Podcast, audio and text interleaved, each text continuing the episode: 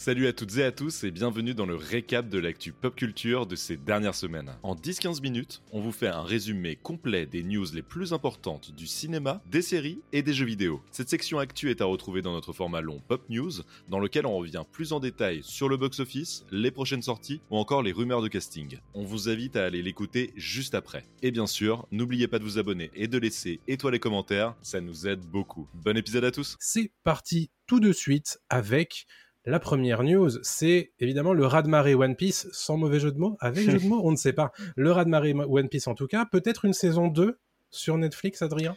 Ouais, bah comme tu l'as dit, raz-de-marée déjà, parce que d'après euh, comment Netflix et en tout cas les, les fans de, de, One Piece, ce serait la série numéro 1 dans 84 pays. Euh, donc euh, Netflix n'a pas encore communiqué exactement sur les chiffres d'audience de One Piece, mais ça semble déjà être un énorme succès qui potentiellement en fait pourrait dépasser même mercredi euh, et Stranger Things saison 4 au niveau ah du lancement. Euh, voilà, donc c'est un énorme week-end pour One Piece. On attend les chiffres officiels et donc saison 2 qui est très attendue évidemment euh, par tous les fans parce que là la saison 1 a couvert un seul arc de l'œuvre d'Eichiro Oda. Donc on sait que One Piece c'est quand même un énorme morceau qui n'est toujours pas fini d'ailleurs au Japon et donc on sait à peu près où ça peut aller avec un personnage très important de, du manga qui a été teasé à la toute fin de, de, la première saison sur Netflix. Je ne vais pas en dire plus, parce qu'évidemment, il y, en a, il y en a plein qui n'ont pas encore vu cette saison 1. Mais voilà, ça donne un avant-goût de ce que peut donner la, la saison 2. Et puis, euh, on sait que pour l'instant, bah, évidemment, Netflix se focalise évidemment sur la saison 1 et sur les retombées que, que ça va donner. Quoi. Super. Bon, en tout cas, One Piece saison 2, il y a des chances que ça se fasse. Hein. J'ai l'impression que Netflix y croit énormément. Euh, Disney Plus, passons euh, de studio streaming en studio streaming. Disney Plus qui a lancé euh, il y a trois semaines déjà, il y a deux semaines, euh, Ahsoka, sa nouvelle série Star Wars, est plutôt très content des chiffres que cela génère, puisque le premier épisode, vous savez que c'était un, début en deux parties, en, en, deux épisodes, comme souvent sur Disney Plus. Le premier épisode a d'ores et déjà généré 14 millions de visionnages. C'est énorme et c'est un des premiers en fait de lancement pour la plateforme. Évidemment, euh, ça se passe bien déjà pourquoi? Parce que c'est Star Wars. Ensuite, c'est un personnage qui est plutôt apprécié de, certains fans euh, de Star Wars aussi. Donc évidemment, tout ça, euh, ça a plutôt bien marché. Ça a plus marché que Obi-Wan Kenobi la semaine dernière. Et effectivement, nous, on a plutôt bien aimé, en tout cas ce qu'on voit sur ces trois premiers épisodes. On vous en parlera d'ici quelques semaines, très probablement dans notre partie reco. Voilà pour Ahsoka. Parlons d'une date de sortie très attendue, c'est celle du nouveau Miyazaki, du dernier Miyazaki potentiellement, Le mm. garçon et le héron. Adrien, tu l'as vu puisque tu étais au Japon cet été et tu as eu l'occasion d'aller le voir en salle. Est-ce que c'était bien? Dis-nous si est-ce que c'était bien? Euh, c'était pas mal. C'était pas dingue, mais c'était pas mal. Mais je vous renvoie plutôt à notre vidéo spéciale euh, consacrée en fait à, mon avis, euh, sans spoiler, sur Le Garçon et le Héron que j'ai eu la chance, comme tu l'as dit, de voir au Japon le 14 juillet dernier. Il est sorti le 14 juillet exclusivement au Japon. Et donc là, la news qui nous intéresse, c'est surtout en fait la date de sortie française du Garçon et, le Héron, qui sera distribuée en France par Wild Bunch et qui mhm. sortira le 1er novembre dans les cinémas français. Donc voilà, il va falloir attendre deux petits mois avant de découvrir Le Garçon et le Héron en salle. Et pour ceux qui ont la chance d'assister au Festival Lumière à Lyon, il y aura une avant-première le 17 octobre. Voilà. Pour l'instant, on n'en sait évidemment, enfin, sauf ceux qui l'ont vu comme moi, mais on n'en sait pas beaucoup plus sur le film. Mais attention, une bande-annonce officielle sera diffusée ce mercredi, donc le mercredi 6 septembre, euh, sur Internet. Et donc là, bah, forcément, on en saura un petit peu plus. Évidemment. Bon, 1er novembre, en lieu et place de Dune partie 2, qui a été repoussé, comme nous le disions, la semaine dernière dans le précédent épisode de Pop News. Parlons un petit peu de Disney, puisque vous savez que Disney est un petit peu euh, de toutes les unes d'articles en ce moment. Et euh, ça devrait pas spécialement euh, leur faire plaisir hein, chez les grands pontes de Disney puisqu'un certain nombre d'employés euh, du côté des effets spéciaux chez Walt Disney Pictures ont donné leur accord pour entrer dans un syndicat, celui de l'IATSE qui s'occupe en général des travailleurs de l'ombre du, de, des entreprises du divertissement américain. donc ça fait, il y a une super majorité de, de gens qui travaillent là-bas. Alors c'est 18, a priori ils sont pas tant que ça, ça m'étonne un peu, mais écoute, pourquoi pas, euh, qui ont donné leur accord pour voter euh, et potentiellement se syndiquer. C'est très important puisque ça ne se fait pas beaucoup aux États-Unis et c'est en train de se faire du côté de Marvel Studios.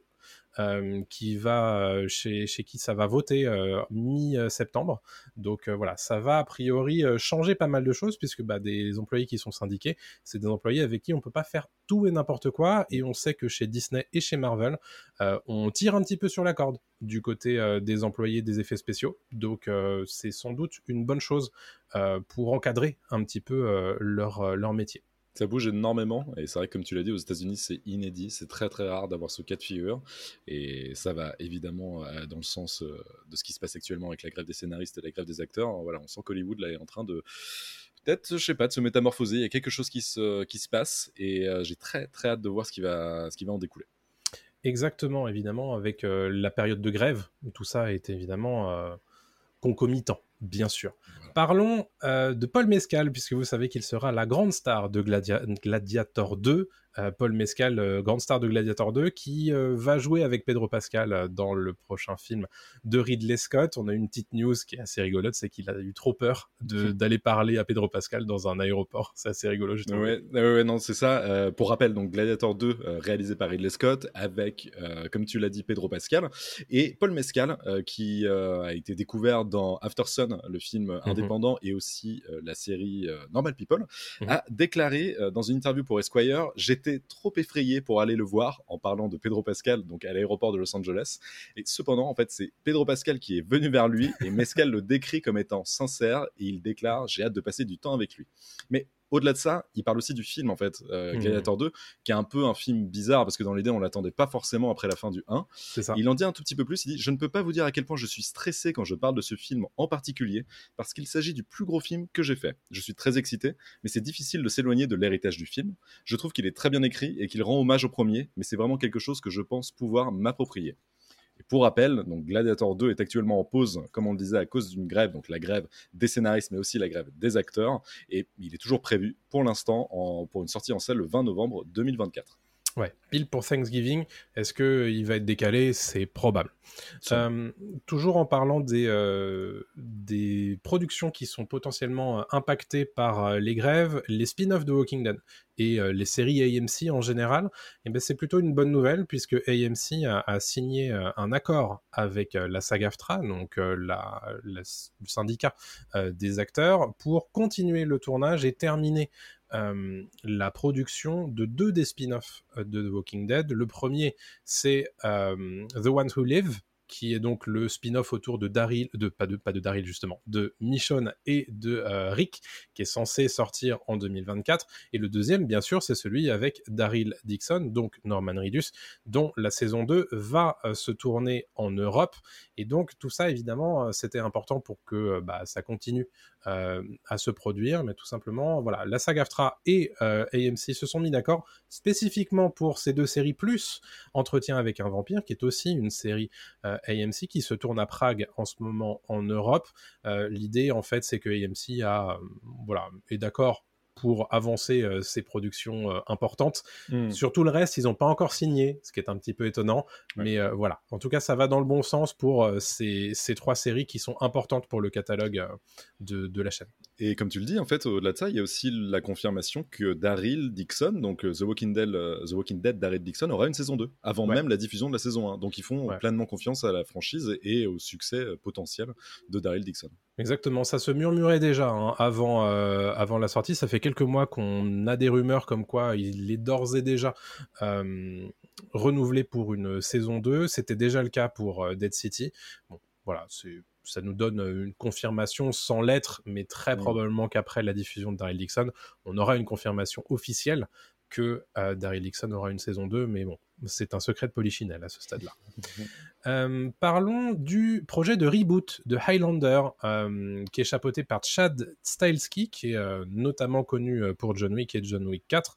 ça a l'air d'avancer tout ça ça avance et au-delà de ça, il y a aussi une tête d'affiche qui n'est pas n'importe laquelle, c'est Henri Cavill. Henri Cavill, c'est pas son année. On, va pas, on, va être honnête. Il a été viré bah, de DC hein, avec avec son incarnation de Superman et puis mhm. ce ne sera plus lui la tête d'affiche de The Witcher. Mais il reviendra potentiellement dans Highlander, donc le reboot d'Highlander et le réalisateur Chad Stahelski, donc qui est responsable de, John Wick 4, a déclaré au podcast Happy Sad Confused mhm. qu'il pense avoir de très bons éléments pour pour lancer la franchise, ou relancer en tout cas la franchise Highlander. Je le cite, le défi est que lorsque vous avez le slogan « il ne peut en rester qu'un », vous ne pouvez pas simplement tuer tout le monde dès la première fois. Je le dirai pour vous en premier, en parlant au podcast, notre histoire reprend beaucoup des mêmes personnages de la franchise, mais nous avons également intégré des éléments de toutes les séries télévisées et nous, nous essayons de le faire un peu comme un préquel, une introduction au premier Highlander, afin d'avoir de la marge pour développer la licence. Ok. Ça, c'est bien beau, mais on n'a aucune date de sortie et il n'y a toujours pas de tournage pour euh, Highlander. Mais bien sur le papier, je vois très très bien Henri Cavill euh, reprendre le rôle de Christophe Lambert euh, de l'époque. Ça lui irait bien, surtout que bah, en ce moment les combats à l'épée, il a donné hein, côté The Witcher, donc ce serait la suite logique, hein, évidemment. Bon, bah écoute, ça donne envie, tout ça. On va passer à euh, Marvel. Marvel Studio, euh, avant qu'on parle de DC tout à l'heure dans, dans, le podcast, Marvel Studio qui euh, bouge énormément son calendrier, puisque la plupart de ces séries vont être décalées soit au calendrier grec, soit à plus tard en 2024. Alors ça n'inclut pas Loki saison 2, puisque euh, Loki saison 2 arrivera toujours le 6 octobre sur Disney+. En revanche, on a euh, Echo, qui est un spin-off euh, d'un spin-off dont le nom m'échappe tout de suite. Ah oui, c'est un spin-off de Hawkeye, euh, qui devait sortir le 29 novembre et qui sortira finalement en janvier 2024. On a aussi Agatha, qui est un spin-off de spin-off, spin-off de WandaVision, qui sortira à, l'automne 2024.